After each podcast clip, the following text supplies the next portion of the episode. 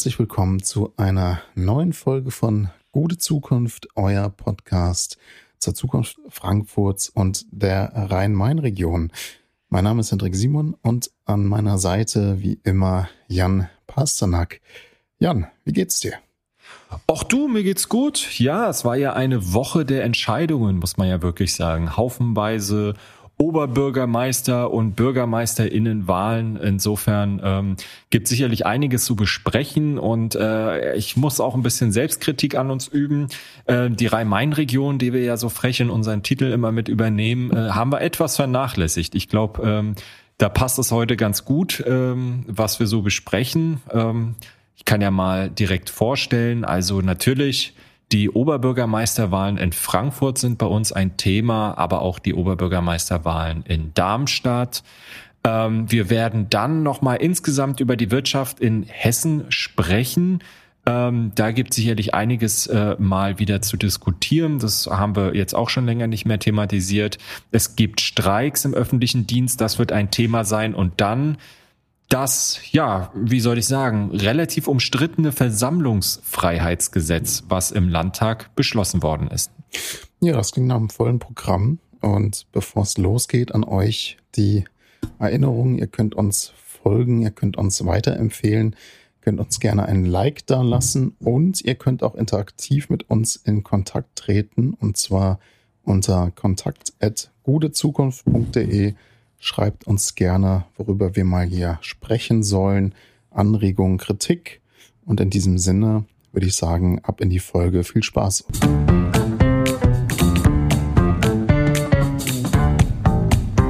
Kommen wir zum ersten Thema, den äh, verschiedenen Wahlen hier in der Region und äh, für uns als FrankfurterInnen natürlich am wichtigsten zunächst die OB-Wahl in Frankfurt. Frankfurt hat ja gewählt, äh, schon wieder könnte man sagen, denn wir hatten ja schon in der äh, vorletzten Folge von der OB-Wahl berichtet. Dabei haben sich äh, zwei Kandidaten für die Stichwahl qualifiziert. Wir hatten das ja schon erklärt. Also äh, um im ersten Wahlgang am OB zu werden, muss man eine absolute Mehrheit, also mehr als 50 Prozent erringen.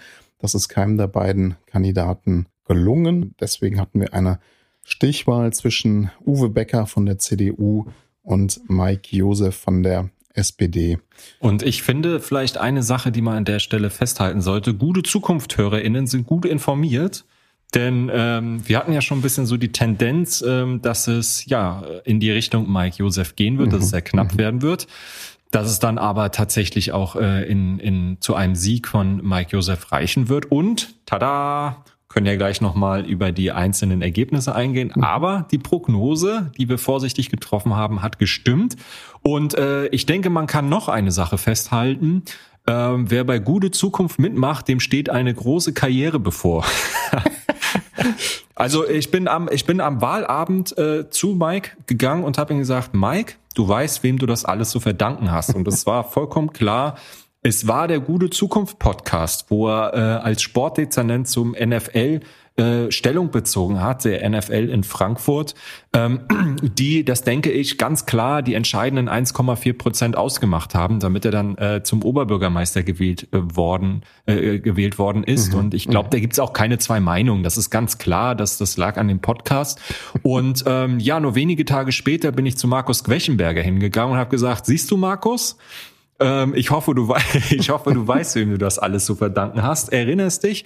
Vor einem Jahr saßen wir zusammen im Podcast und du hast deine Vorstellung von Stadtentwicklung vorgestellt und tada, jetzt wird er Planungsdezernent. Aber dazu, dazu vielleicht später mehr. Ähm, alle anderen Gäste können sich ja mal Gedanken machen, wo sie noch so hinwollen. Ähm, ihnen sind keine Grenzen gesetzt. Ich glaube, das kann man objektiv so festhalten. So ist es. Also wer bei Gute Zukunft zu Gast äh, ist, der hat auch selbst eine gute Zukunft, wie ihr seht. Ähm, genau, also du hast gesagt, wir haben in Folge 14 hatten wir Mike Josef da zur, ähm, zum, zum Sport der Zukunft und ähm, Markus Quechenberger hast du schon angedeutet. Ähm, den hatten wir, glaube ich, in der zweiten oder dritten Folge. Ist auch eine der tatsächlich meistgehörten Folgen, natürlich eine der ersten Folgen. Ja.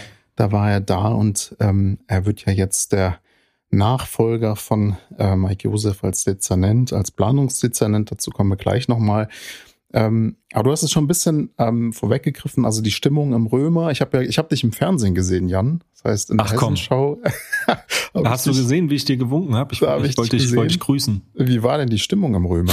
Ja, es war natürlich, also ich wollte gerade sagen, die Stimmung war überragend, aber das traf natürlich nur für einen Teil ähm, der Gemeinschaft zu. Also es war natürlich für die unterschiedlichen Fraktionen, nenne ich sie jetzt mal, nicht im parlamentarischen Sinne, sondern im äh, politischen, ähm, sympathisierenden Sinne, war es natürlich sehr unterschiedlich. Also ähm, die CDU war relativ konsterniert, ähm, hat sich dann, ja, also so, Uwe Becker hat ja gesagt, also er geht ja erhobenen Hauptes raus und er hat das Bestmögliche für die CDU rausgeholt und deswegen ist alles in Ordnung. So ganz glauben kann ich das nicht, weil äh, wenn du mit zehn Prozent aus der ersten Wahlrunde rausgehst, dann ähm, glaube ich, bist du auch sehr zuversichtlich, dass das was wird. Ich habe mich auch vorher ähm, mit einigen CDU-Leuten unterhalten, die waren schon, also die haben das Ergebnis so, wie es ist, vorhergesagt, nur in die andere Richtung. Ähm, also ich glaube, da ist viel Enttäuschung, das ist ja auch klar. Ähm, Boris Rhein war da, ähm, der ist natürlich mit Blick auf die Landtagswahl ähm, auch nicht so glücklich gewesen, dass das jetzt nicht geklappt hat. Ähm, bei der SPD war natürlich die Stimmung ähm, überragend. Das ist natürlich auch eine Geschichte, die dahinter steht. Ja, also wenn du jemanden wie Mike Joseph mit seiner Biografie hast, der natürlich auch ähm, unglaublich sympathisch ist und und ähm, jemand ist, der Menschen für sich gewinnen kann, dann dann gönnst du es auch einfach.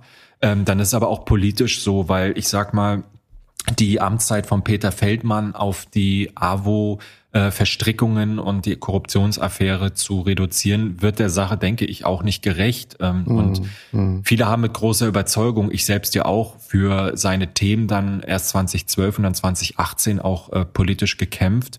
Und die bleiben ja richtig. Ähm, Und äh, die Erfolge, die erzielt worden sind, die Themen, die gesetzt worden sind.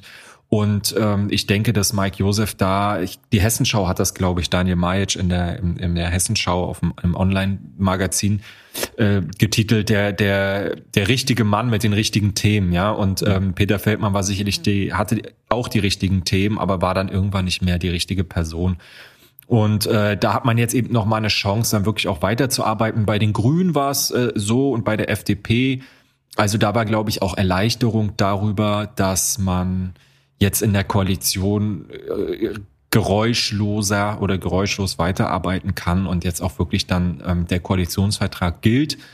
Wenngleich natürlich auch ein bisschen Enttäuschung darüber vorherrschte, dass man, so nehme ich das zumindestens wahr, die grünen Freundinnen und Freunde mögen mich korrigieren, wenn ich da falsch liege, ein bisschen Enttäuschung darüber ähm, bestand, dass man mit Manuela Rottmann vielleicht sich mehr erhofft hatte oder mehr gegangen wäre oder ähm, da lagen ja auch Mike Josef und Manuela Rottmann relativ nah beieinander. Ja, im ersten Wahlgang war es ja tatsächlich so, dass Becker äh, 34,5 Prozent erhalten hat, äh, Mike Josef 24 Prozent.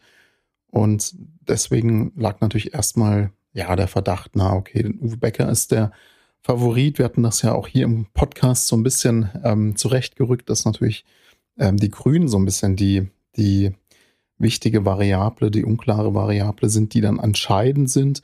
Und äh, das sieht ja jetzt auch tatsächlich so aus. Also die äh, grünen WählerInnen haben Mike Josef ähm, mit zum Sieg verholfen, so kann man lesen. Und das stimmt natürlich auch gewissermaßen. Er hat von den grünen WählerInnen tatsächlich äh, sehr viele Stimmen erhalten. Aber schauen wir vielleicht nochmal kurz auf die ähm, Wahlergebnisse insgesamt.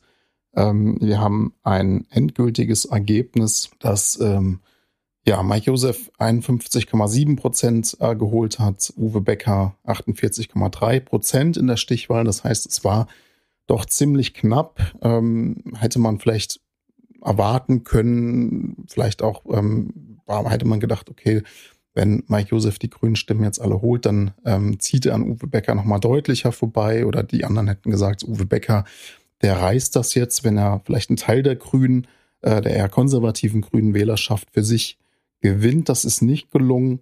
Mike Josef konnten, konnte die grünen WählerInnen vor allem für sich entscheiden.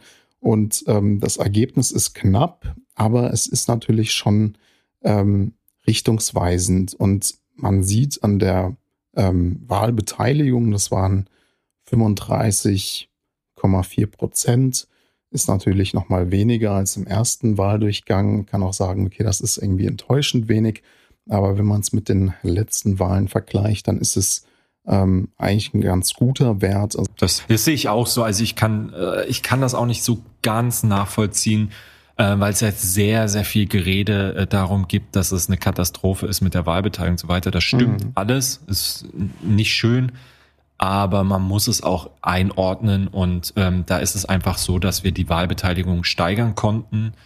Ähm, und das ist doch erstmal gut und dass es jetzt nicht von 30 Prozent auf äh, 70 Prozent springt. Ich glaube, das ist äh, jedem, der irgendwie Statistik in der Schule hatte, klar. Von daher, ich mhm. finde das, ich finde, das ist erstmal ein ähm, positiver Befund, dass die Wahlbeteiligung gesteigert werden konnte. Und ähm, das entspricht auch, finde ich, so ein bisschen der Wahrnehmung, dass es eine Richtungswahl ist. Ja, also in, ich habe auch ähm, dann äh, mit einem Kollegen von der FAZ noch äh, an der Wahlparty äh, mich unterhalten, der der Meinung war, das war ja auch so ein bisschen die Ausrichtung der FAZ, da bestehen keine inhaltlichen Unterschiede mhm. ähm, mhm. zwischen den beiden. Und das halt, das kann ich überhaupt nicht nachvollziehen, wie man dazu kommen kann. Ja, also es sei denn, man reduziert das die die, die offene Konfrontation von Uwe Becker in nahezu allen Punkten, äh, für die die Koalition steht, als reines, reines Wahlkampfgetöse. Das kann man natürlich machen ne? und dann mhm. sagen, ja, er provoziert er ein bisschen und dann, ähm, aber allein die Bereitschaft, sich auf Baugebiete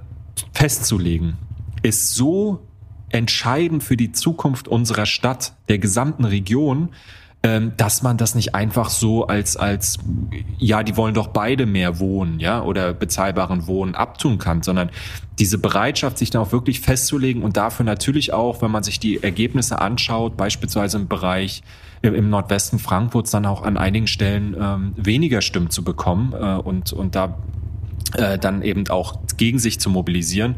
Äh, diese Bereitschaft zu haben, ist wichtig so, ne? Oder der mhm. Bereich äh, Verkehr, ja, also diese diese krasse Autolobby-Politik, die Uwe Becker gemacht hat, mit der er versucht hat, dann auch ähm, wirklich die letzten äh, KritikerInnen äh, für sich zu gewinnen, ähm, die, sage ich mal, mit so Verkehrsstraße ist ja der Konflikt an am Öder Weg ähm, hoch eskaliert im Nordend. Ähm, solche äh, da Position zu beziehen in diese Richtung, das ist ja grundlegend. Also ich kann mir mhm. nicht vorstellen, wie es in irgendeiner Form Einigkeit für die nächsten Jahre in der Verkehrspolitik hätte geben können mit Uwe Becker an der Spitze. Es sei denn, wie gesagt, er dreht sich komplett um 180 Grad, wenn er OB ist und sagt, ich muss jetzt hier die Gemüter beruhigen. Ne? Und mhm. dann viele andere Themen, die mir jetzt noch einfallen würden, aber ja. das war so zentral. Ich meine, das erklärt natürlich auch ein bisschen vielleicht, warum Mike Josef jetzt auch die Stimmen von den Grünen bekommen hat. Also er hat ja rund 38.000 von GrünwählerInnen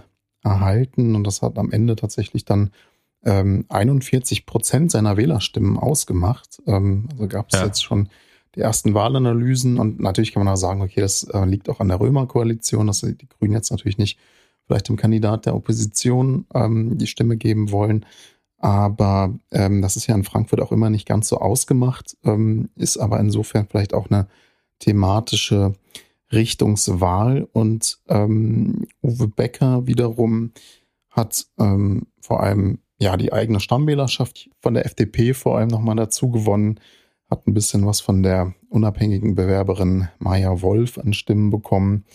Und äh, insofern ist das natürlich auch nochmal ganz interessant äh, zu sehen, wer hat hier wem die die Stimmen geschenkt. Was ich noch ganz interessant fand, äh, zwei Punkte. Erstens, ähm, ich hatte so ein bisschen in der vorletzten Folge überlegt, ob der Bahnbabo vielleicht entscheidend sein könnte, ja. der ja im ersten Wahldurchgang mit 5,4 Prozent doch ein echt ordentliches Ergebnis abgelegt hat. Da äh, waren sich jetzt die Analysten einig, dass ähm, die AnhängerInnen vom Bahnbabo von Peter Wirth hier im zweiten Wahldurchgang tatsächlich eher eine untergeordnete Rolle gespielt haben. Die sind nämlich gar nicht zu den Wahluhren ja, gegangen. Was schade ist, ne? Das stimmt, ja. Es ist natürlich dann auch die Frage, okay, ist schade. Äh, Peter Wirth, der Bahnbabo, hatte ja tatsächlich aufgerufen zur Wahl, hatte auch äh, Mike Josef empfohlen. Äh, da sind ihm aber seine WählerInnen nicht gefolgt. Und äh, das zweite oder die zweite Beobachtung, die ich noch interessant fand, besonders jetzt äh, statistisch, ist ähm, das Alter der Wählerschaft. Denn da sieht man mhm. ziemlich deutlich, dass ähm, die jüngeren äh, FrankfurterInnen vor allem Mike Joseph gewählt haben. Und dann sieht man tatsächlich wie so eine Uhr, die dann umschlägt von Rot, also SPD, zu Schwarz, CDU, äh, dass dann die älteren FrankfurterInnen, vor allem über 70-Jährigen, dann deutlich äh, zu Uwe Becker gehen. Und das ist natürlich insgesamt ein ähm, demografisches ähm, Phänomen, das wir auch in der, im Bundestrend sehen können, dass ähm, vor allem ältere WählerInnen konservativ wählen. Das ist natürlich dann auch die Frage, wie wird das in Zukunft weitergehen. Ich möchte aber eine positive Sache nochmal sagen. Ich fand das dann ähm, in der Außendarstellung jedenfalls sehr angenehm zu sehen, wie dann auch Mike Josef und Uwe Becker dann in der mhm. Hessenschau äh, ist natürlich auch eine Show gewissermaßen, aber äh, nebeneinander standen. Nö, das äh, glaube ich nicht. Dann ist es noch besser und ich fand, ich fand sehr fair, wie sie da miteinander umgegangen sind. Ich fand, sie haben sich da irgendwie respektvoll ähm, als äh, Demokraten erwiesen und äh, sind da gut miteinander umgegangen. Ja, ich sag mal, das ist ja auch eine totale Erschöpfung, die sich dann da einstellt. Ne? Also wie nach so einem Boxkampf über zwölf Runden. Ähm, egal wie sehr du dich mhm. vorher bekämpft hast, da fällst du dir einfach in die Arme aus Respekt vor der Leistung ähm, des Gegenübers und auch vor Erleichterung, dass es jetzt durch ist und eine Entscheidung da ist, auch wenn natürlich bei der einen Seite die Enttäuschung da ist. Hm. Ähm, nee, also das glaube ich schon, dass das alles äh, fair ist und ähm, insofern sicherlich auch ähm, ein, ja, eine Auszeichnung für unsere Demokratie. Ich ähm, ja, also du hast einige Dinge gesagt, die, die wichtig sind. Also ich sag mal, was die äh, Wahlbeteiligung der unterschiedlichen Altersgruppen angeht, ähm, da hast du recht, vor allem weil ähm, die Älteren natürlich äh, geht jeder zweite wählen und bei den Jüngeren nur ähm, äh, drei, also jeder dritte. So. Mhm, mhm. Äh, das heißt, du hast dann erstmal ein Ungleichgewicht, was die äh, Repräsentation der Interessen angeht. Ähm, du hast aber für die CDU natürlich ein demografisches Problem, weil ähm, die große Frage wird natürlich sein, gilt der alte Spruch, wer in der Jugend kein hm. Sozialist ist, hat kein Herz und wer im Alter nicht konservativ ist, hat keinen Verstand.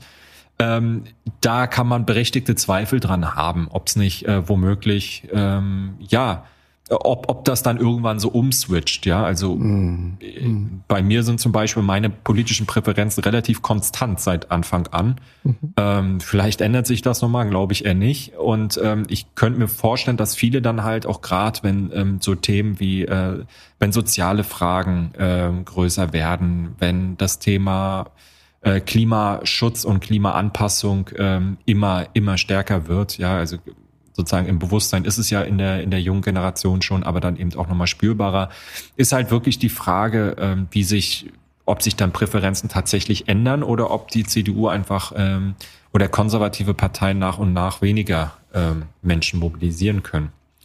Ähm, und äh, klar, und da helfen natürlich so Leute wie der Bahnbabo, aber es ist natürlich, was, was sehr schade ist an der Stelle, ich würde es gar nicht moralisch betrachten im Sinne von Ernsthaftigkeit mit der Demokratie, mhm. mhm. sondern einfach das Angebot. Also äh, was ich so mitbekommen habe, der hat es halt wirklich auch sehr, sehr gut gemacht an vielen Stellen mhm. mhm. Ähm, und hat eine, hat eine Sprache gefunden, die viele ähm, junge Menschen irgendwie interessiert, an, anspricht, begeistert ähm, Themen gesetzt, die sie interessiert und äh, man hatte das Gefühl, er nimmt sie auch vielleicht noch mehr ernst als ähm, andere Kandidaten, die sozusagen die, die etablierte politische Sprache beherrschen.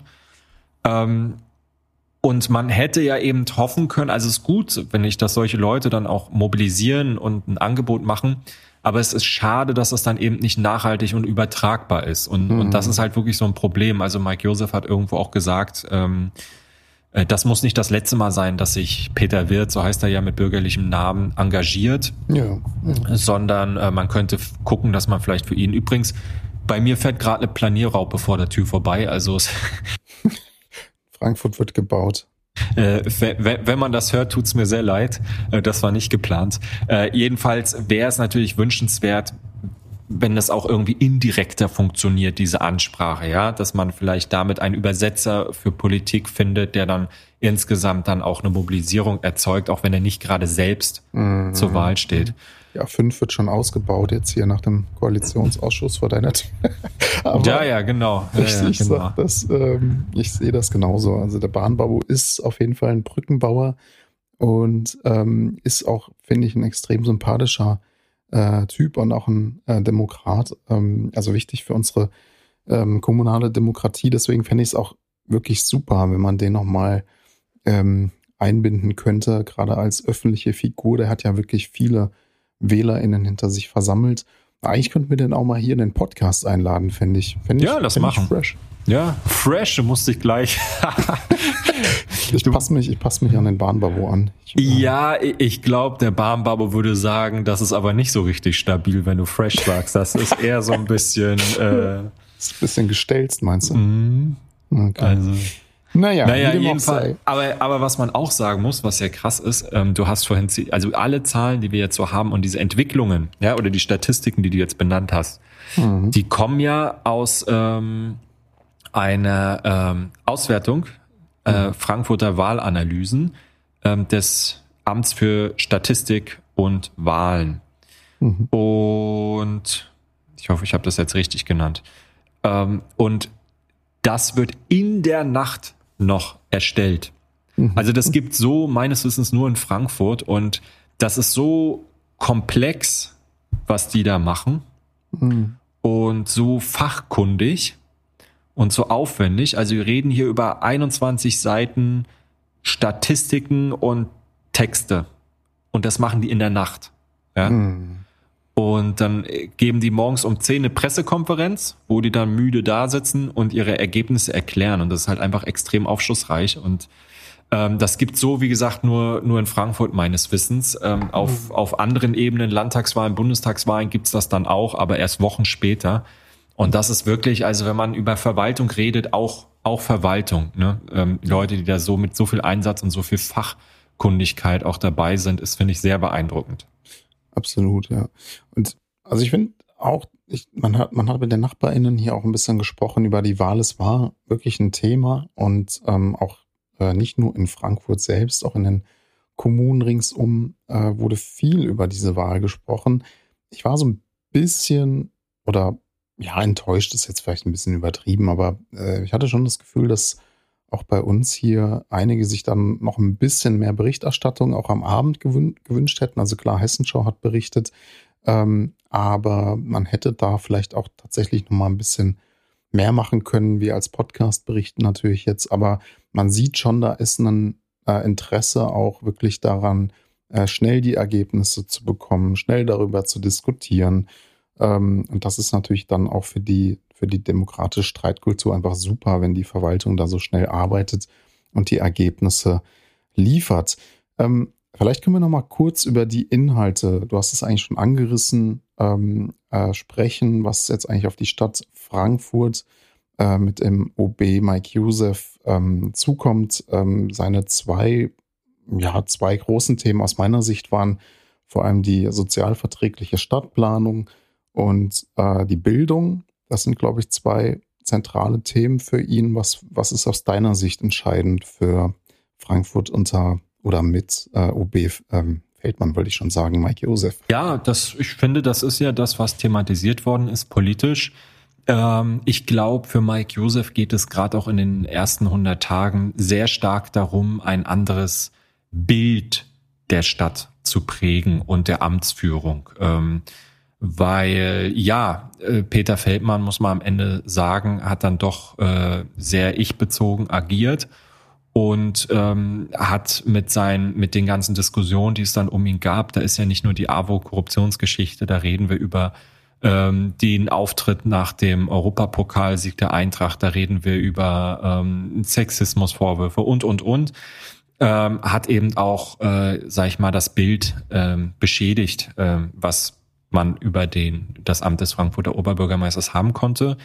Ähm, das ist sicherlich äh, ein Thema, wo Mike Josef äh, mit neuer Demut, neuer Bescheidenheit und auch ähm, mit Sympathie äh, werben muss äh, um das Ansehen der Stadt und das Amt. Ähm, ein anderes Thema wird, denke ich, sein die überregionale Akzentsetzung. Das hat mhm. Peter Feldmann, ich glaube, das kann man so sagen, erstmal gar nicht interessiert. Mhm. Äh, sondern, ähm, und das, wie gesagt, das sage ich äh, einerseits als Kritik, andererseits auch als Anerkennung. Ihm war wichtig, was wirklich vor Ort in den Siedlungen passiert, bei den Menschen. Dort ist er hingegangen, dort hat er Hausbesuche gemacht. Er hat ähm, wichtige Empfänge ähm, nicht besucht, um eben auf irgendwelchen Eröffnungsveranstaltungen von, ähm, was weiß ich, Stadtteilbüros oder so zu sein. Ähm, das, das war ihm immer wichtig. Dort kannten die ihn die Leute und deswegen haben sie ihm auch lange die Treue gehalten, ähm, zum Teil bis heute. Und das darfst du sicherlich nicht vernachlässigen, ähm, damit die Stadt wirklich nicht auseinanderdriftet, sondern zusammenbleibt. Gleichzeitig musst du aber sagen, als Frankfurter Stadtoberhaupt habe ich den Anspruch, überregional, wenn nicht bundesweit und europaweit Akzente zu setzen. Ja, also man erinnert sich an Petra Roth, ähm, die war im Gespräch als Bundespräsidentin, ne? ähm, mhm. bevor es dann ähm, äh, vor, bevor es der äh, Joachim Gauck geworden ist. Und ähm, das ist, denke ich, etwas, wonach sich auch FrankfurterInnen sehnen, wieder überregional und bundesweit gesehen und, und wahrgenommen und gewertschätzt zu werden. Mhm. Und ein dritter Punkt, den ich noch sagen würde, ist wirklich auch auf die Wirtschaft zuzugehen. Denn ähm, Peter Feldmann war der Oberbürgermeister des Sozialen, so. Mhm. Mhm. Äh, und Mike Josef will das sicherlich auch sein. Aber er sagt eben auch, das geht nur mit einer starken Wirtschaft und die Wirtschaft muss sich hier auch gewertschätzt fühlen und ähm, ja, äh, man muss es, man muss, äh, man muss gar nicht erst nach Mainz schauen, äh, wo BioNTech äh, gigantische mhm. Steuereinnahmen in die mhm. Stadtkasse spült, sondern es ist auch hier, ähm, wir haben große GewerbesteuerzahlerInnen, ähm, nicht nur in Höchst, und äh, das sind eben äh, Institutionen, Unternehmen, äh, die müssen gepflegt werden, ja, die brauchen beste Arbeitsbedingungen, weil sie eben Arbeitsplätze zur Verfügung stellen und weil sie für die Steuereinnahmen stehen, die eben dann auch der Gesellschaft zugutekommen. Und da hat der Mike Joseph mit einer Milliarde Euro für Schulen geworben. Das ist anspruchsvoll, sag ich mal. Ähm, und, und die müssen ja irgendwo herkommen. Das sind so, würde ich sagen, die, die Themensetzungen, die jetzt äh, für ihn auch anstehen. Ja.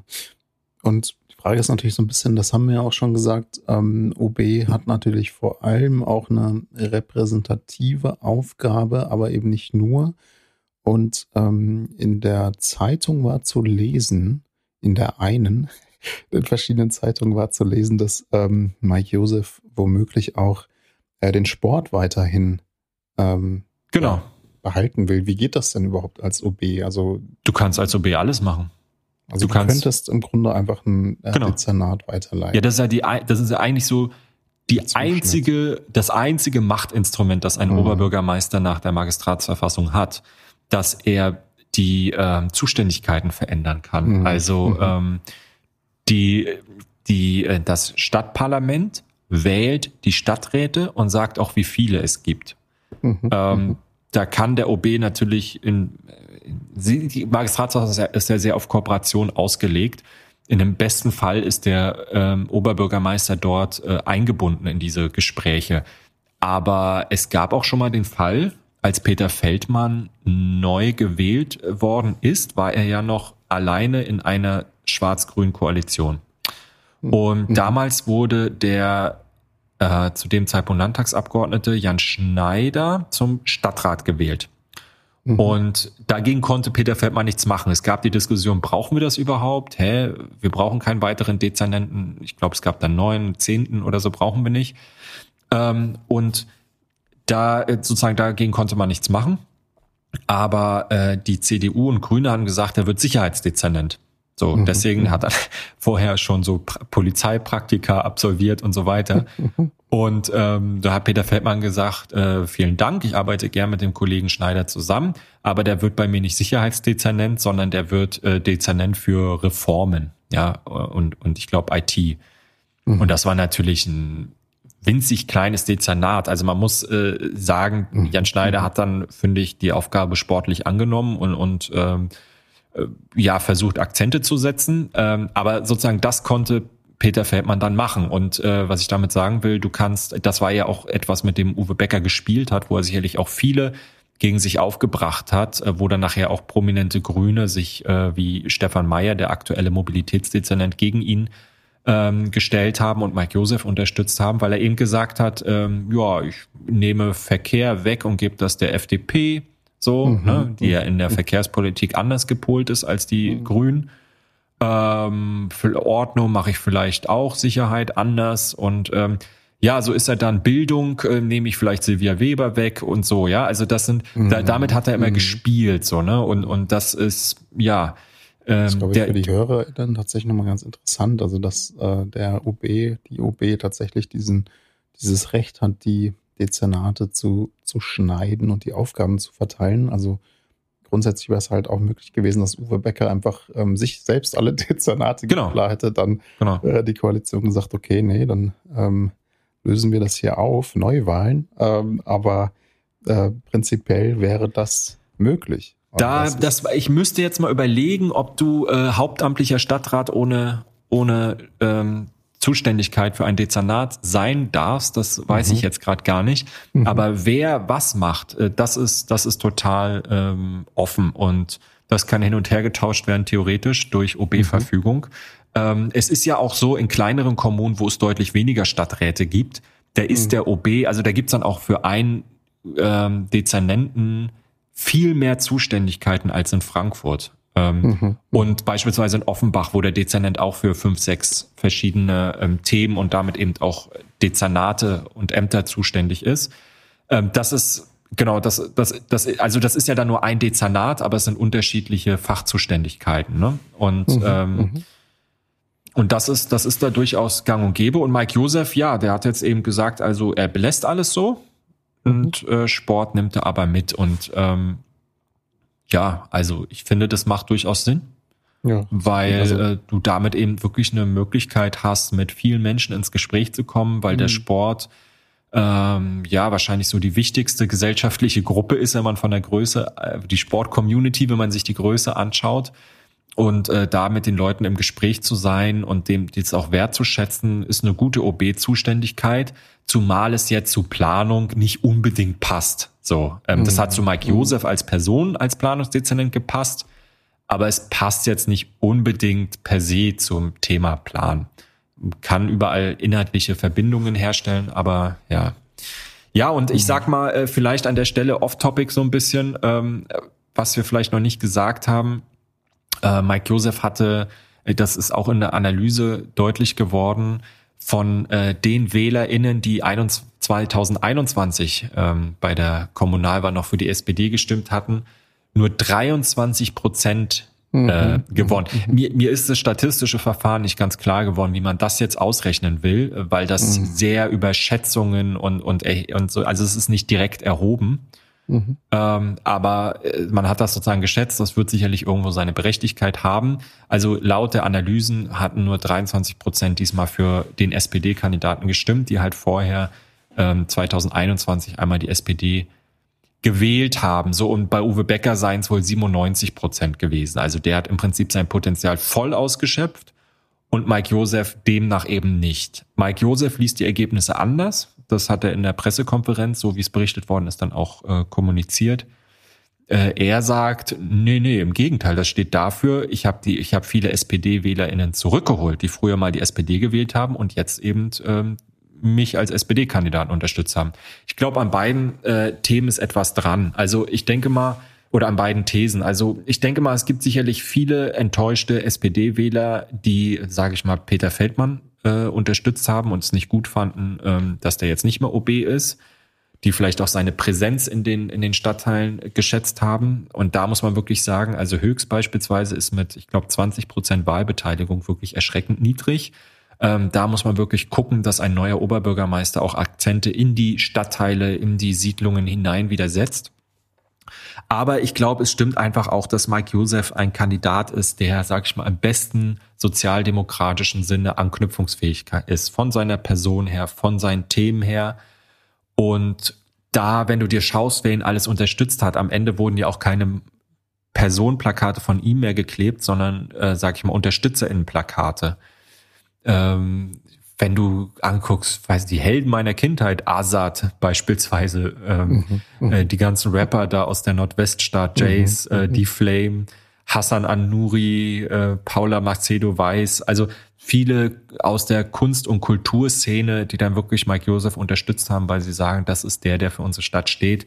Insofern ist es, glaube ich, beides ähm, richtig und ähm, zeigt sozusagen das, was Mike Joseph sich erhalten sollte mhm. Mhm. und das, was er vielleicht ähm, ja als OB als Aufgaben vor sich hat. Ja, klar, also die Grünen können natürlich jetzt sagen, ähm, Mike Joseph ist irgendwie OB von unserer Gnaden, sowas ja auch zu lesen. Ähm, denn du hast es eben gesagt, dass ähm, vielleicht unter der SPD-Wählerschaft dass der Prozentsatz nicht so hoch war wie jetzt im Vergleich äh, zu Uwe Becker in der CDU. Aber es ist ja eigentlich auch nicht verwunderlich. Also wenn man sich andere Wahlen anschaut, dann sind ja auch die äh, Mitte, links, linken Wähler eigentlich immer ein bisschen zwischen SPD und Grüne verteilt. Genau. Ähm, wir denken nur an die Berlin-Wahl, wobei das Ergebnis dort jetzt auch unter anderen Bedingungen ein etwas ähm, ja, abenteuerliches Ergebnis ist, könnte man sagen, aus einer Zukunftsperspektive. Ähm, ähm, und insofern ist es natürlich auch mit dieser Stichwahl ähm, eigentlich ein ganz gutes Instrument, dass man nicht sagt, okay, man hat in der ersten, äh, im ersten Wahldurchgang schon bei so einer wichtigen, auch ähm, direkten Wahl einer Person dann äh, das Ergebnis im, im relativen Stimmenanteil, sondern man macht dann nochmal einen, einen zweiten Wahldurchgang und ähm, dadurch ist es eben zustande gekommen, dass äh, dann die grünen WählerInnen gesagt haben, sie, sie wählen Mike Josef. Und dann es ist ja schon auch eine, eine, eine Person, persönliche Kontinuität. Also Mike Josef, ja. der als ähm, AStA-Vorsitzender, ich habe ihn da auch selbst damals als ähm, dann nachfolgender Referent im AStA dann im äh, Studierendenkontext erlebt, der dann auch ähm, als DGB Gewerkschaftssekretär in Frankfurt aktiv war, dann als natürlich Planungsdezernent und jetzt als OB. Das heißt, das ist auch thematisch natürlich ähm, stimmig als sozialdemokratische Persönlichkeit der Stadt. Das ähm, hat sich jetzt sicherlich auch in den ähm, Befürwortungen wiedergespiegelt. Ähm, es gibt auch noch eine weitere Kontinuität und damit ähm, spreche ich ähm, jetzt seinen Nachfolger im Dezernat an, Markus Quechenberger, den wir ja auch mhm. hier schon im Podcast hatten. Es ist jetzt auch in den Zeitungen so ein bisschen zu lesen. Wer ist denn eigentlich dieser Markus Quechenberger? Da wurde jetzt in der FAZ ein äh, Artikel geschrieben, aber wir können sagen, Leute, äh, hört einfach unseren Podcast. Genau. Und wir hatten ihn ja schon hier, hat auch hier seine Vision ähm, schon äh, wirklich, ich habe mir die Folge selbst nochmal angehört gestern und ähm, hat das da wirklich ähm, ziemlich umfassend, fand ich, äh, aber auch kompakt dargelegt ähm, sicherlich ein Experte, ein echter Fachmann, ähm, der ja jetzt auch eine Professur hier an der Frankfurter FH antritt, eine äh, halbe Professur im, ähm, für urbane Transformation an der University of Applied Science hier in Frankfurt, der ähm, insofern also wirklich ein äh, fachlich sachlicher Kenner der Materie ist und man kann auch da sagen, ähm, es ist natürlich Kontinuität. Da war ja vorher der Referent, äh, Referent von Mike Josef und insofern ist es natürlich da äh, dann auch als äh, Kontinuität der gemeinsamen Projekte vielleicht auch zu sehen, dass man da in dieselbe Richtung weiter gehen möchte. Oder wie schätzt du das ein? Ja, auf jeden Fall. Also ähm, die fachlichen Qualifikationen von Markus sind definitiv unbestritten. Ähm, aber auch die, die Erfahrung, die er gesammelt hat. Also er hat in, in, in der Wirtschaft gearbeitet, im, im Projektbüro pro Projekt. Ähm, er, er, hat im Architekturbüro, ne, er hat im, bei, bei der Nassauischen Heimstätte gearbeitet, ist dann ins, ins Dezernat gewechselt, hat dort hohe Anerkennung, äh, sowohl, also was ich so höre, sowohl ähm, in der, sag ich mal, also in der Fachwelt, ja, als auch in der, bei unter den Investoren, als auch bei politischen Partnerinnen, Partnern, äh, in der informierten Öffentlichkeit. Also das ist jemand, ähm, ja, der, der ist definitiv ähm, vermittelbar für, für sehr viele Leute, genießt ein hohes Ansehen und auch persönlich kann ich sagen, hat eine, mhm. eine sehr angenehme, kluge, nachdenkliche Art. Sehr sachlich, aber mhm. ähm, lässt sich nicht einschüchtern. Also kann, kann klar, ich kenne kaum jemanden, der so klar Stellung beziehen kann mhm. äh, und dabei so respektvoll und sachlich auftritt äh, wie er. Also das wird ein echter Gewinn, glaube ich, für die mhm. Kommunalpolitik sein. Kein Lautsprecher, sondern jemand, der ähm, konzentriert arbeitet und ähm, versucht, über die, äh, ja, die Arbeit, die er macht, äh, zu wirken. Hm. Ich meine, es wurde natürlich auch berichtet, äh, es gab ja auch innerhalb der Frankfurter SPD, ich meine, da hast du natürlich die Einsichten hinter der, hinter der Vorderbühne sozusagen, ja. äh, gab es natürlich auch in der SPD andere Kandidaten. Ähm, ja, eigentlich nur einen, ne? Also es, es, gab eigentlich nur den Kolja Müller, ähm, der aktuell äh, kommissarischer Parteivorsitzender ist, zusammen mit der Kulturdezernentin Ina Hartwig und ähm, der auch, also äh, man hat sagt jetzt, man hat sich für die Fachlichkeit entschieden. Das stimmt natürlich ein Stück weit. Mhm. Aber Kolja Müller ist gewissermaßen auch vom Fach. Also der macht seit zehn Jahren Wohnungspolitik mhm. ähm, bei Mike Josef und äh, zuvor war er ähm, im, zu besseren Zeiten im OB-Büro für das Thema Wohnen zuständig. Mhm. Und ähm, insofern ist er vom Fach, er ist politisch bewährt, äh, hat die Partei jetzt äh, in einen erfolgreichen OB-Wahlkampf geführt, muss man ja auch sagen, hat davor äh, zwei Jahre lang als stellvertretender Parteivorsitzender ganz, ganz wichtige strukturelle Arbeit gemacht in der Partei, ähm, ist anerkannt, ist, ist beliebt und ähm, wäre definitiv auch ein Gewinn für den Magistrat gewesen. Ähm, natürlich beide haben unterschiedliche Stärken. Ähm, und jetzt hat man sich eben in einem ja, kollegialen äh, Prozess äh, zusammengesetzt und hat als äh, Vorstand einen Vorschlag erarbeitet.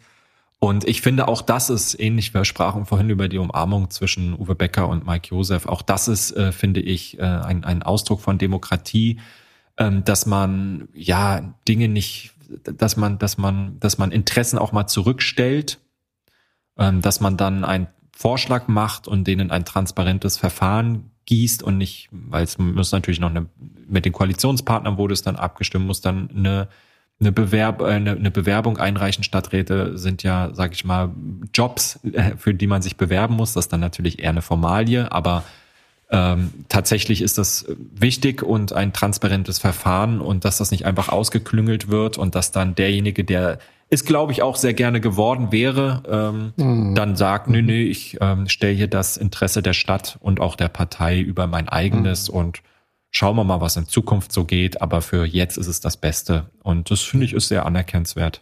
Aber das ist tatsächlich auch in der Medienberichterstattung äh, so ein bisschen dieses, dieser, diese Gegenüberstellung aufgemacht worden. Einerseits eher eine machtpolitische Perspektive der Partei, andererseits ähm, eine fachlich sachliche Expertenposition. Also das hast du jetzt ein bisschen differenziert und dem auch ein bisschen widersprochen, aber das war schon so ein bisschen die, die Berichterstattung, also dass man da jetzt ähm, sich gefreut hat, dass es jetzt ein mhm.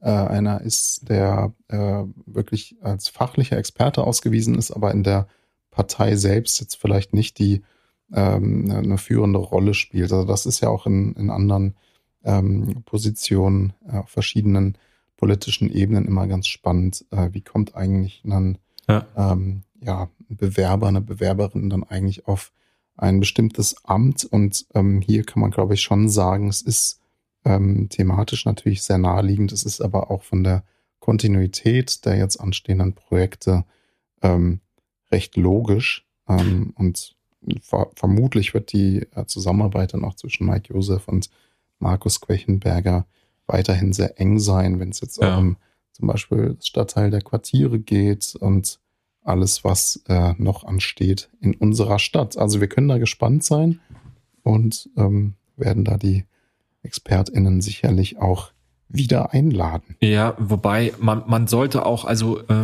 du hast recht mit dem, was du sagst, aber ähm, ich glaube, man braucht sich, äh, man braucht nicht glauben, dass der äh, Markus Quechenberger jetzt keine politische Planungspolitik machen würde. Ähm, der mhm. ist ein überzeugter Sozialdemokrat, hat eine klare Haltung mhm. und ähm, kennt die Instrumente, mit denen man über Planungspolitik mehr soziale Gerechtigkeit schaffen kann. Und das wird mhm. er versuchen durchzusetzen. Und mhm. ähm, auch Klimaschutz ist, äh, ist eine zentrale Aufgabe. Gleichzeitig ist aber so zu gestalten, dass es nicht zu mehr sozialer Ungerechtigkeit führt. Ist auch für ihn, denke ich mal, ein Leitbild. Und insofern ähm, wird man jetzt keinen unpolitischen Planungsdezernenten bekommen. Und mhm.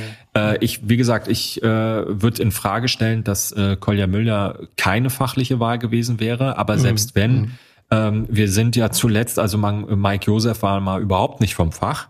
Und mhm. finde ich, hat einen ganz ordentlichen Job gemacht. Und äh, Olaf Kunitz, äh, kann man drüber streiten, ähm, hat vielleicht aus meiner Sicht falsche Prioritäten gesetzt, aber hat sich auch in beeindruckender Weise eingearbeitet ins Themengebiet. Überhaupt sozusagen das Thema äh, Planungspolitik wurde nie, ähm, in Frankfurt hat es keine Tradition, das fachlich zu mhm. besetzen, sondern es mhm. ist eigentlich immer durch Quereinsteiger, durch äh, ja, ähm, Polithandwerker besetzt ja. worden. Ja. Und ähm, jetzt ist es eben so, und das finde ich natürlich auch toll so, aber als Planungsdezernent handelst du zunächst einmal als Politiker mhm. und erst dann als, ähm, ne, als, als irgendwie Fachmann, so als oberster mhm. Fachmann. Mhm. Ähm, und du musst politisch handeln, du musst Prioritäten setzen, du musst Entscheidungen treffen, du musst sie kommunizieren. Das sind deine Aufgaben. Und deswegen muss man auch aufpassen, dass man jetzt bei der ganzen Debatte nicht diese, diese Scheindiskussion bedient, oder es ist ja keine Scheindiskussion, es ist eine, ja. eine echte Diskussion, aber ähm, eine, eine aus meiner Sicht auf falschen Annahmen und Prioritäten beruhende äh, Diskussion darüber, haben Politiker Ahnung von dem, was sie tun? Und wie kann das denn sein, dass man heute dieses Ministerium hat und morgen mhm. das? Mhm. Ähm, ich weiß gar ja, nicht mehr, wer so. das, wer das gesagt hat. Ähm, ein, ein Frankfurter Oberbürgermeister, ich weiß es gar nicht mehr, aber bei mir muss jeder, jeder Dezernent in der Lage sein, jedes Dezernat zu führen, ja. Und, und mhm. genauso Politiker sind dazu da, große Apparate zu führen und sie mit Ressourcen auszustatten, damit sie ihre Arbeit machen können und ähm, beste Arbeitsbedingungen zu, äh, zu schaffen und dann Entscheidungen zu treffen, wenn sie sich stellen. Aber diese Entscheidungen sind in den seltensten Fällen rein fachliche Entscheidungen, sonst würden sie nämlich entschieden werden. Wenn mhm. es so mhm. einfach mhm. ist, dass du A oder B nimmst, weil irgendwie das eine einfach besser hält als das andere, äh, dann, dann kommt die Entscheidung nicht auf den Tisch eines Dezernenten, sondern sie kommt dann auf den Tisch eines Dezernenten, wenn es Interessenkonflikte zwischen gesellschaftlichen Gruppen gibt. Und mhm. diese Stadt ist voll von Interessenskonflikten. Kein einziger Quadratmeter kommt aus, ohne dass es irgendwie drei verschiedene Ansprüche von irgendwelchen mächtigen Interessengruppen gibt. Oder auch nicht mächtigen Interessengruppen, die du dann auch noch im Blick haben musst. Von daher Entscheidungen zu treffen, die kritisch sind, weil sie verschiedene gesellschaftliche Gruppen irgendwie ähm, in Konkurrenz oder Interessenkonkurrenzen bestehen. Ähm, das ist die Aufgabe und der musst du gewachsen sein. Und da nützt dir gegebenenfalls deine fachliche Expertise nicht so viel, sondern brauchst du ein politisches Handwerk, an das du dich halten kannst. Und auch das hat der Markus Quechenberger, deswegen bin ich überzeugt, dass er der Richtige ist. Aber ich will halt äh, nur sagen, warum mir die Debatte nicht so ganz gut gefällt an manchen Stellen. Ja, ja. Das war eigentlich eine ganz ähm, allgemeine Debatte. Deswegen finde ich es auch ganz spannend, dass wir es mal aufgemacht haben. Das wurde ja auch auf Bundesebene, jetzt gerade Verteidigungsministerium, ist das ja wirklich genau. eines der Themen, das immer kommt. Muss Minister, Ministerin eigentlich fachlich ausgewiesen sein? Was heißt dann eigentlich fachlich ausgewiesen? Äh, bringt das irgendwas, wenn der Verteidigungsminister gedient hat? Das ist dann immer die Frage, wobei, wenn man sich mal anschaut, ähm, also jetzt nichts gegen Wehrdienstleistende, ähm, gar nicht, aber ähm, in, diesen, in, diesem, in diesem Wehrdienst ähm, lernst du jetzt auch nicht unbedingt strategisch denken, sondern du lernst halt, ähm, wie du halt in einem Einsatz dann dich bewährst. Also es sind, es sind wirklich andere, andere Themen und nicht unbedingt ähm, qualifizierende Leistung für einen, genau. ähm, ein Amt als Minister, Ministerin. Aber insofern war das vielleicht auch nochmal ganz spannend, dass wir das ähm, fast mal aufgemacht haben. Und ähm, wir konnten uns ja auch letzte Woche da waren wir äh, in der Agentur des städtischen Wandels. Das hatten wir ja schon angekündigt in der letzten Folge. Da äh, warst du auf einer Podiumsdiskussion, äh, auch mit Markus Quechenberger tatsächlich. Mhm. Ähm, waren, war aus meiner Sicht eine spannende Diskussion, auch wenn es immer mal äh, Zwischenrufe gab. war leider ein Teilnehmer, ähm, auch wenn der, glaube ich, durchaus ähm, ähm, berechtigte Anliegen hatten, aber er hat halt ständig äh, reingerufen und äh, gestört. Und da fand ich doch die Reaktion auch dann von Markus Quechenberger ähm, sehr ähm, souverän und angemessen, hat da sehr ähm, geduldig dann auch reagiert. Also insofern auch äh, politisch ja. durchaus vorzeigbar. Und ähm, ich glaube, das ist auch wirklich eine, eine gute Wahl. Also wenn ihr mehr äh, hören wollt über Markus Quechenberger, hört nochmal in unsere Folge, äh, wie plant man die Stadt Frankfurt, äh, so oder ähnlich ist der Titel einer der ersten Folgen. Hört nochmal rein. Und ähm, mit Blick auf die Uhr, wir überziehen immer maßlos in letzter Zeit. Weil ähm, du so ähm, viel redest. So ich höre die ganze Zeit nur zu. So ist es, ganz genau. Ähm, lass uns vielleicht nochmal ganz kurz, bevor wir dann das Thema Wahlen äh, abschließen, vielleicht nochmal kurz nach Darmstadt schauen. Auch da gab es jetzt eine richtungsentscheidende Wahl. Und ähm, ja, da war es ja erstmal so, dass jetzt äh, Hanno Benz, der neue Oberbürgermeister, wird auch Sozialdemokrat übrigens, der äh, sein Gegenkandidat Michael Kollmar von den Grünen jetzt mit einem Vorsprung von, lass mich kurz rechnen, 9 Prozent. Also er hat 54,7 geholt. Der Hanno Benz und ähm, Michael Kolmer 45,3 ist damit ein neuer Oberbürgermeister der Stadt Darmstadt. Und ja, auch da kann man natürlich sagen, das ist ähm, eine wichtige Wahl ähm, und äh, ist natürlich dann reiht sich jetzt in einen ähm, SPD-Wahl Sieg hier ein. Ähm, Enttäuschung bei den Grünen ist natürlich entsprechend hoch, weil Kolmer natürlich durchaus ähm, relativ hohe Chancen eingerechnet wurden erstmal. Und ähm, genau. Was ja, ich, das ist, das stellt alle Verhältnisse in Darmstadt auf den Kopf. Das muss man wirklich sagen. Also die Grünen waren da unter Jochen Patsch völlig unangefochten.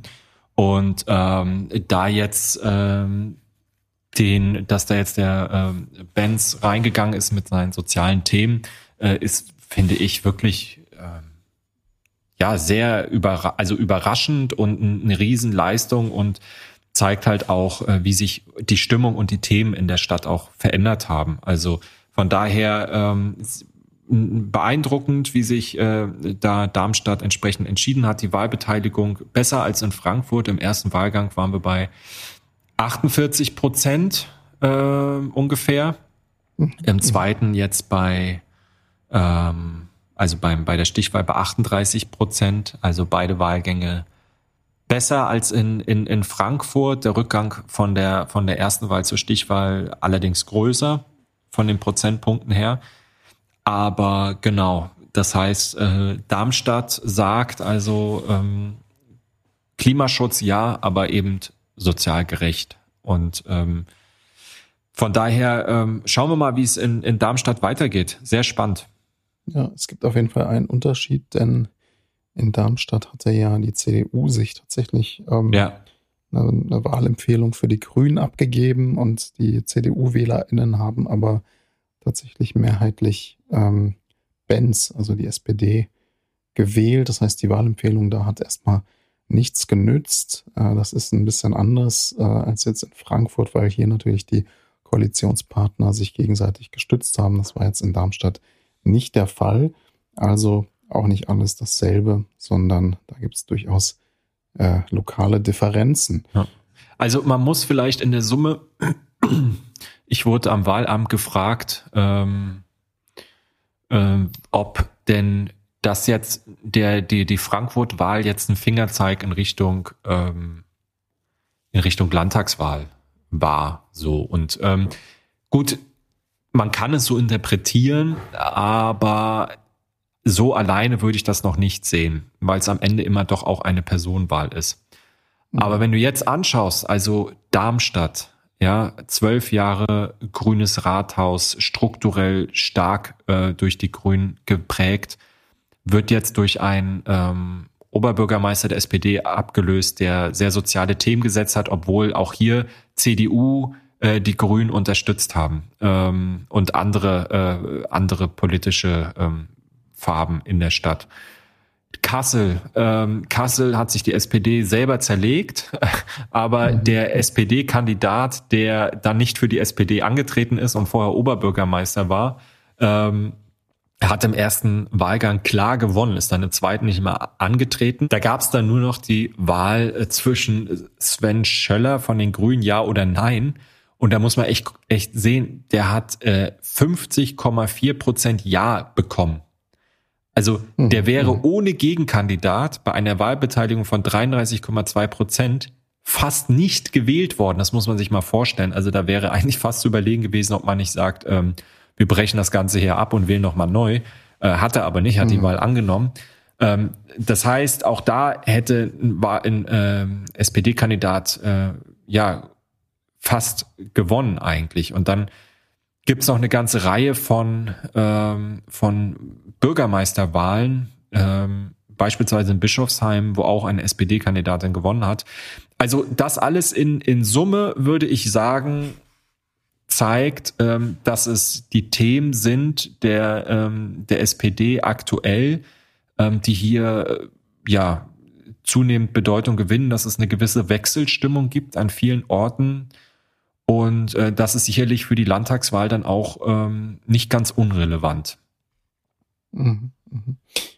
Ähm, genau, wo, wobei natürlich die lokalen Unterschiede genau. nochmal dann auch wichtig sind. Äh, was ich, ich weiß gar nicht, haben wir letztes Mal schon über die OB-Wahl in Mainz gesprochen? Ich glaube ganz kurz. Haben ähm, wir, ja, ja, kurz. Auch schon ein paar Wochen zurück, da war dann der parteilose genau. Nino Hase OB geworden. Auch das nochmal ganz interessant, der sich dagegen Christian Wiering von den Grünen durchgesetzt Parteilin, hat. Äh, Parteilose werden immer, immer stärker, ne? beispielsweise in Linden, in Gießen oder bei Gießen ähm, Wedemann auch gewonnen, dagegen deren von den Grünen. Also es gibt immer mehr parteilose Bürgermeister und Oberbürgermeister.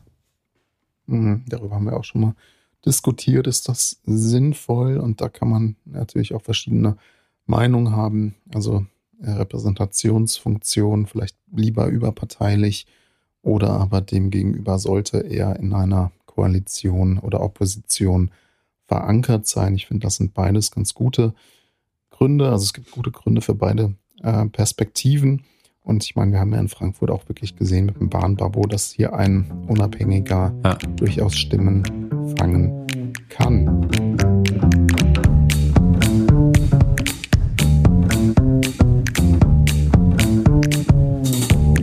Wir zum nächsten Thema der hessischen Wirtschaft. Ähm, man kann sehen, ja, worum geht es eigentlich? Das, das Bruttoinlandsprodukt in Hessen ist 2022 nicht besonders stark gestiegen, jedenfalls weniger stark gestiegen als im Bundesvergleich. Und ähm, gut, wenn man da nach den Ursachen sucht, kann man natürlich sehen, wir haben in Hessen ein besonders hohen Anteil an Chemie- und Pharmaindustrie. Die Metallbranche ist hier stark. Das heißt, das sind alles Branchen, die natürlich jetzt von der Energiekrise als Folge des äh, russischen Angriffskriegs gegen die Ukraine zu sehen ja. sind, die davon betroffen sind. Und die hessische Industrie ist tatsächlich jetzt in ihrer Wertschöpfung um 5,3 Prozent gesunken und äh, bundesweit ist das verarbeitende Gewerbe auf einen Plus von 0,2 Prozent gekommen. Das heißt, man sieht hier schon so im Vergleich, dass es in Hessen eher tendenziell abwärts gegangen ist, während es in, im Bundesvergleich doch eher besser aussah. Und ähm, gut, die, die Ursachen haben wir jetzt angesprochen, aber die Frage ist natürlich, wie kann man das jetzt politisch bearbeiten, wie kann man politisch damit umgehen? Und da soll es ja jetzt unter anderem einen Zukunftsrat geben, Jan.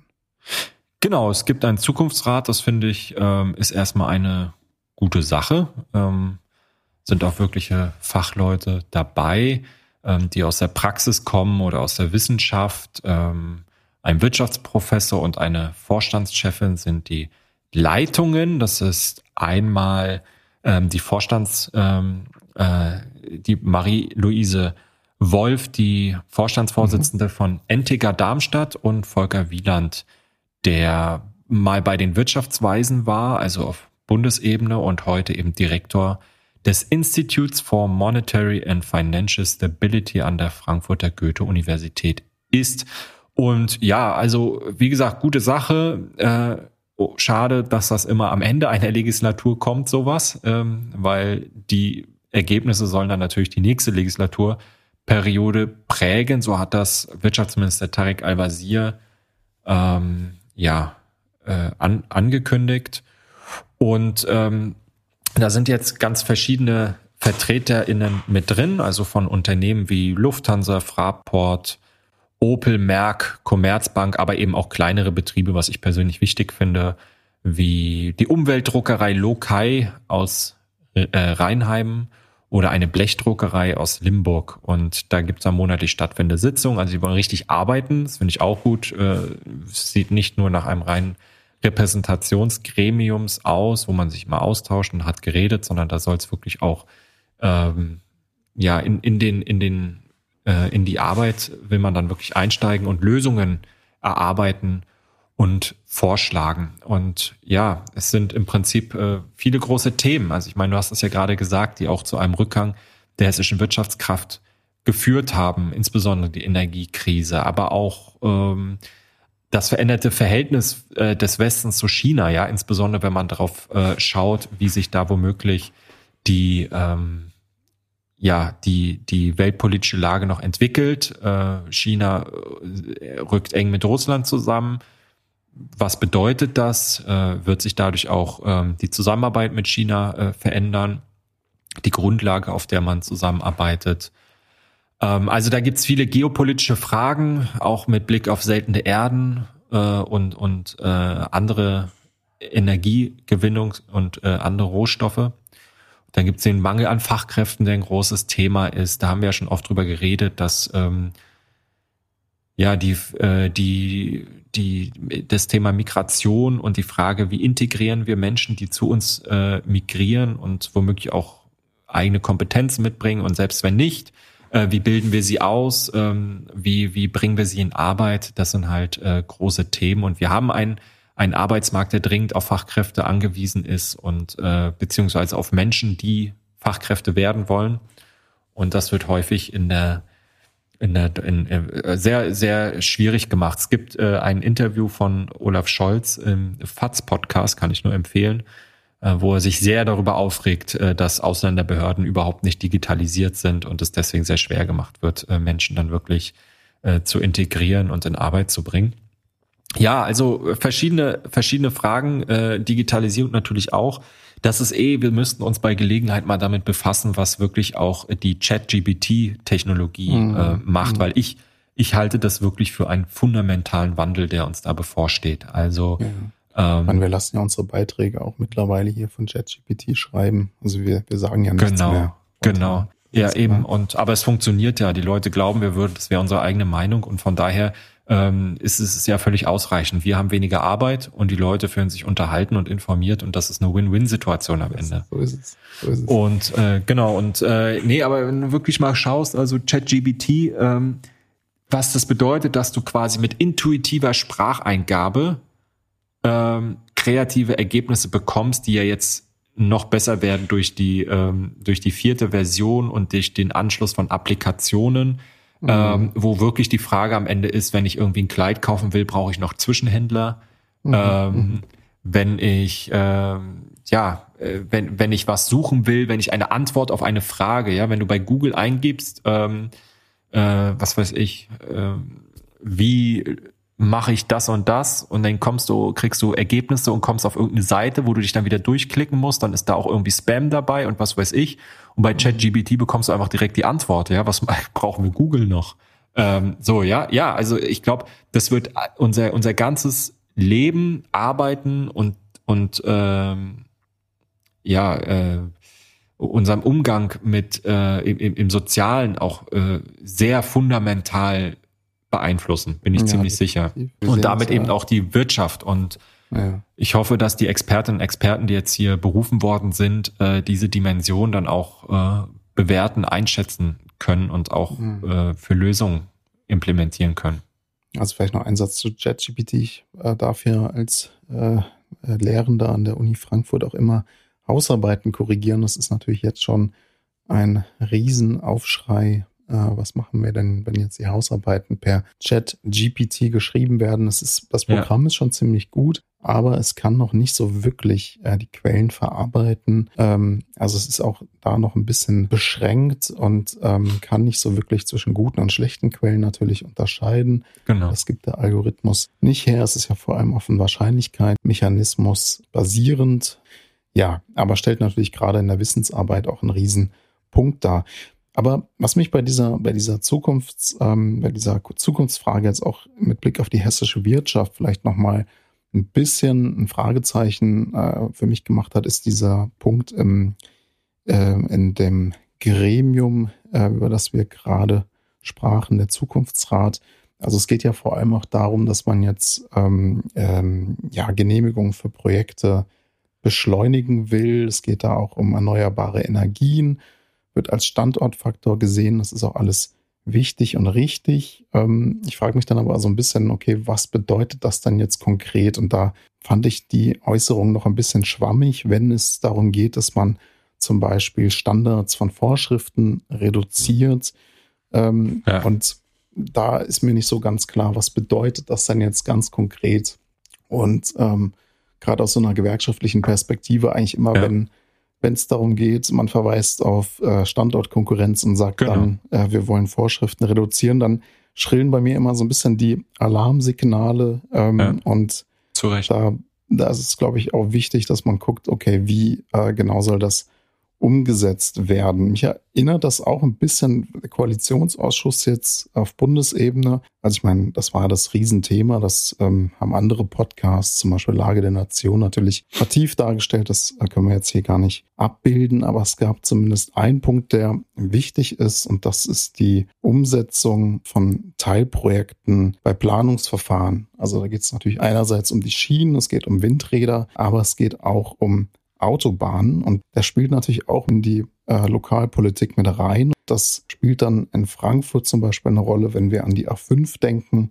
Ähm, habe ich ja vorhin schon spaßhalber gesagt, vor deiner Haustür geht's schon los. Ja, ja. ähm, aber das ist tatsächlich ein ernstes Thema, weil ähm, die A5 ja in beide Richtungen auf sechs Kilometern soll eine Spur dazukommen. Also es ist eine ordentliche Planung, die der Bund da schon vor einiger Zeit hingelegt hat. Und wenn man jetzt so eine Planung beschleunigt, dann ist das schon eine Frage, ist das denn ähm, klimapolitisch so sinnvoll. Und ich habe da in der Taz einen interessanten Artikel gelesen. Jetzt kommt so ein bisschen der Clou zur kommunalen und auch zur Landespolitik, zum Koalitionsausschuss. Es wird ein bisschen so gelesen. Die einen sagen, es ist ein guter Kompromiss. Die anderen sagen, es ist eher ein Schulterschuss zwischen SPD und FDP gegen die Grünen. Das sind so die zwei Lesarten. Die für Hessen wird es jetzt besonders interessant, weil der Ausbau der A5 oder generell Ausbau von Straßen, äh, der natürlich dann auch immer zu Mehrverkehr führt und zu einem der großen CO2-Übel schlechthin. Da konnte ja der Wirtschaftsminister von den Grünen hier in Hessen, Tarek Al-Wazir, bislang immer ganz gut auf den Bund verweisen und sagen, ja, da werden die Gesetze gemacht und wir müssen das halt hier umsetzen. Ähm, er hat das einmal gesagt, er als Minister ähm, kann sich nicht aussuchen, ob er ein Gesetz umsetzt. Jetzt allerdings in diesem ähm, Papier des Koalitionsausschusses, das ja auch ziemlich vage ist, steht drin, Länder können Einspruch erheben gegen diese 144 genau. äh, Planung da, diese Abschnitte auf, im, im beschleunigten Planungsverfahren. Das heißt, jetzt wird der Ball zurückgespielt an äh, Wirtschaftsminister Al-Wazir. Er ist jetzt natürlich gewissermaßen in der Bredouille, weil auf Bundesebene ja. dieser Ausbau der Straßen natürlich aus total guten Gründen von den Grünen kritisiert wird oder das auch gewissermaßen als ein riesiger Konflikt gesehen wird, ähm, dass hier SPD und FDP eher an einem Strang ziehen und äh, Grünen äh, da so ein bisschen an, an den Rand gedrängt wurden. Ich finde die Lesart nicht ganz unplausibel, muss ich sagen. Ähm, Und Al-Wazir jetzt aber sozusagen Einspruch erheben könnte auf Landesebene, ähm, aber gleichzeitig bislang immer gesagt hat, äh, ja, der Bund hat das entschieden, also machen wir es. Das wird, glaube ich, auch für den, für den hessischen Wahlkampf durchaus interessant, weil man da nochmal sieht, eine Partei wie die Grüne oder auch die SPD, FDP, das ist natürlich auf der Landes-, Bundes-, Kommunalebene nicht immer dasselbe. Und gerade wie sich Tarek Al-Wazir dann hier verhalten wird, wird, glaube ich, für die, für die hessische Landtagswahl extrem spannend. Und es ist natürlich auch ein Thema, das so diesen Konflikt Zukunft der Wirtschaft, aber auch äh, Zukunft der Klimapolitik ziemlich gut abbildet.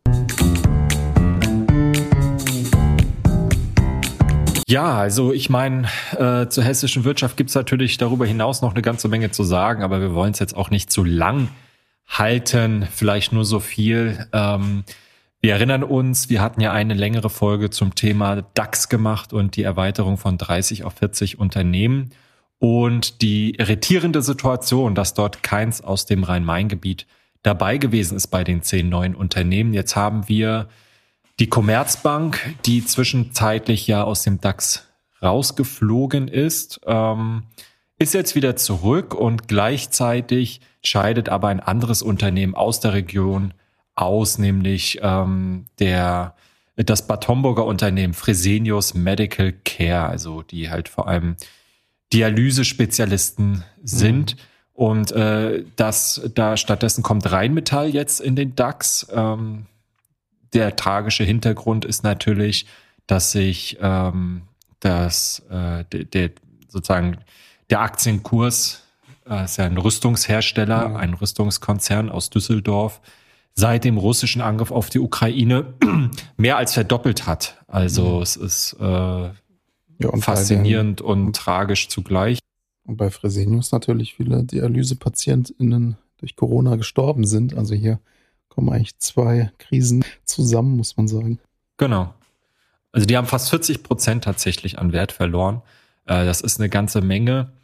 Ähm, ja, jetzt ist natürlich die Frage, ist das jetzt schlimm oder nicht? Ähm, Gibt es unterschiedliche Meinungen? In der Regel ist so ein Indexwechsel äh, kein Drama, sagt erstmal nicht viel darüber aus, wie sich der Aktienkurs weiterentwickelt, sondern höchstens über Indexfonds äh, wirst du dann vielleicht ein bisschen weniger, ähm, wird ein bisschen weniger investiert, aber im Grunde, wie sich der Aktienkurs entwickelt, hängt eher an anderen Themen. Und aber du sagst es, äh, ähm, da ist Fresenius natürlich ähm, durchaus auch, hat noch ganz andere Probleme. Also Material, Personalkosten sind gestiegen, äh, Stellenabbau von 5000 äh, Stellen ist da die Rede, die abgebaut werden sollen.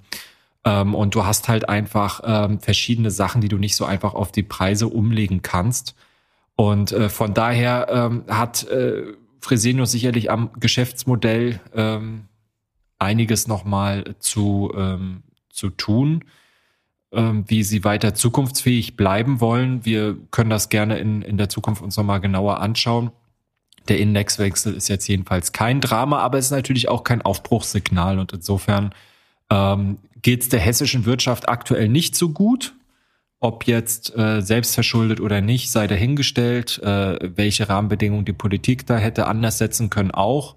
Aber so ein hessischer Zukunftsrat hat auf jeden Fall einiges ähm, ja, zu tun.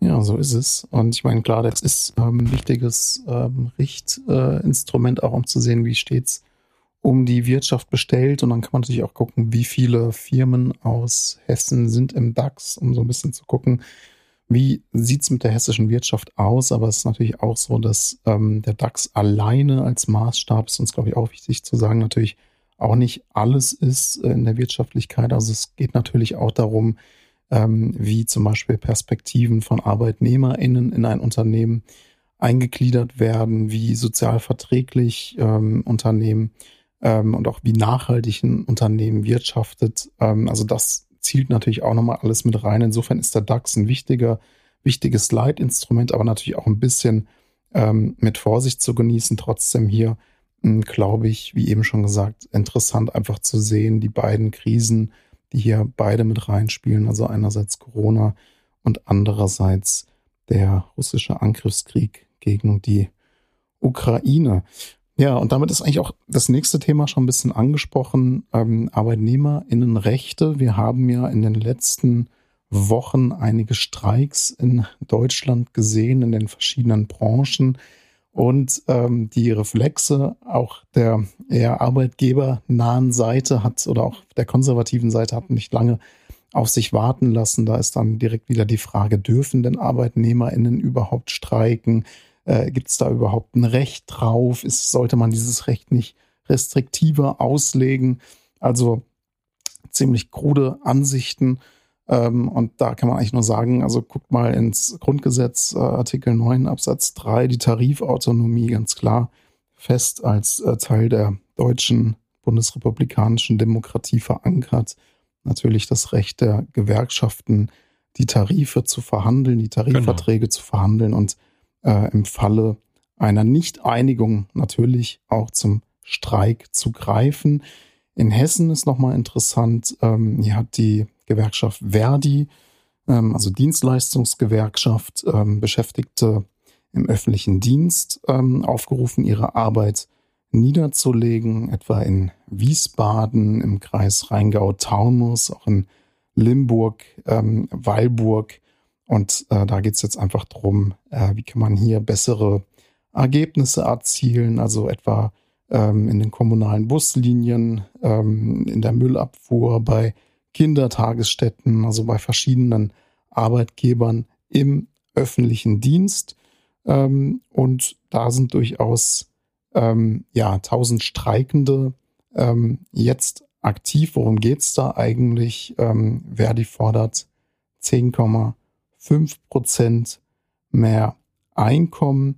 Ähm, und was vielleicht auch noch ganz interessant ist, ist, dass es auch ähm, zu äh, Warnstreiks in kommunalen Krankenhäusern gekommen ist. Das ist eigentlich immer so eines der äh, Felder, also wenn wir so an die Charité Berlin denken, die sind ziemlich gut organisiert äh, mittlerweile, weil Krankenhäuser sind eigentlich tendenziell immer Orte, an denen man sagt, ähm, die kann man schwer organisieren, weil natürlich das Personal aus einer großen intrinsischen Motivation arbeitet, dann natürlich auch gleich immer so ein äh, Punkt aufkommt, das kann man den PatientInnen auch nicht zumuten. Das sind ja eventuell dann lebensgefährliche Situationen, wenn da die Beschäftigten streiken.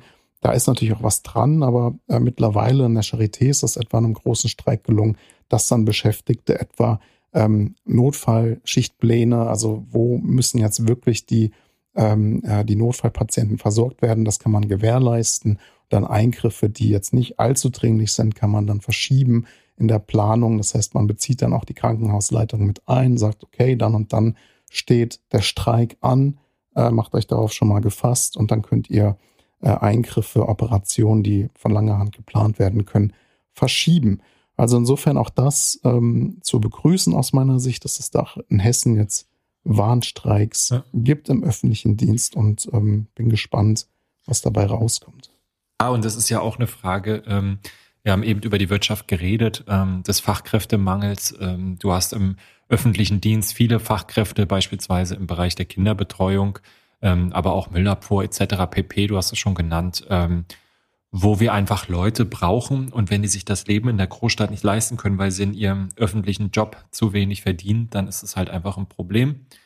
Und das andere ist auch eine der Binnennachfrage. Also Henry Ford hat gesagt, ähm, ich habe nicht viel Geld äh, oder ich, zahle, ich zahle nicht gute Löhne, so rum hat er gesagt, ich zahle nicht gute Löhne, weil ich viel Geld habe, sondern ich habe viel Geld, weil ich gute Löhne mhm. zahle.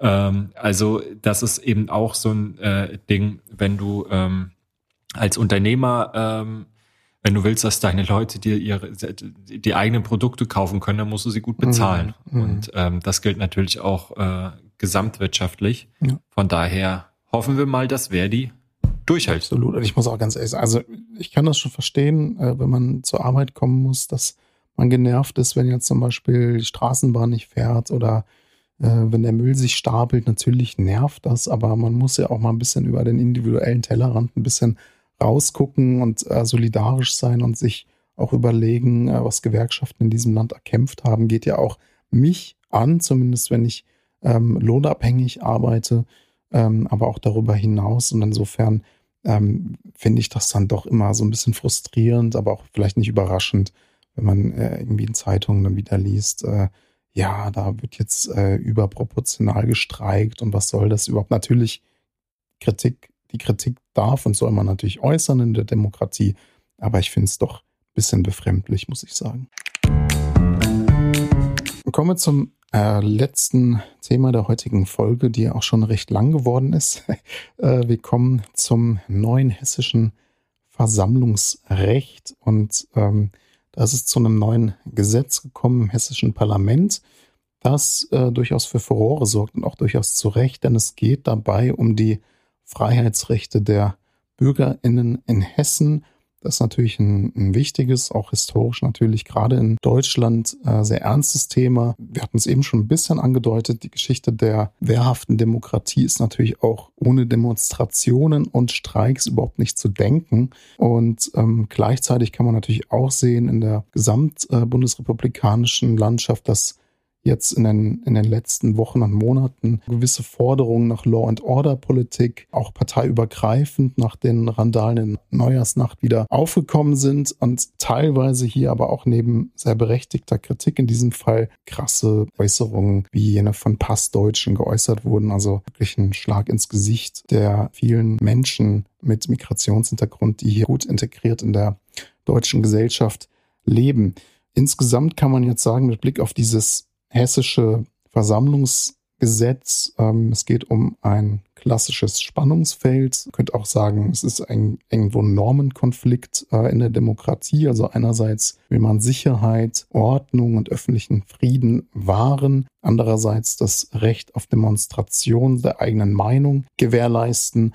Und dieses Spannungsfeld, das ist jetzt im hessischen Landtag angekommen mit dem neuen hessischen Versammlungsrecht, das die schwarz-grüne Regierungskoalition jetzt durchgesetzt hat, vorgeschlagen hat, dann beschlossen wurde. Und dagegen formiert sich jetzt heftige Kritik, ähm, sehr zu Recht, wie wir finden.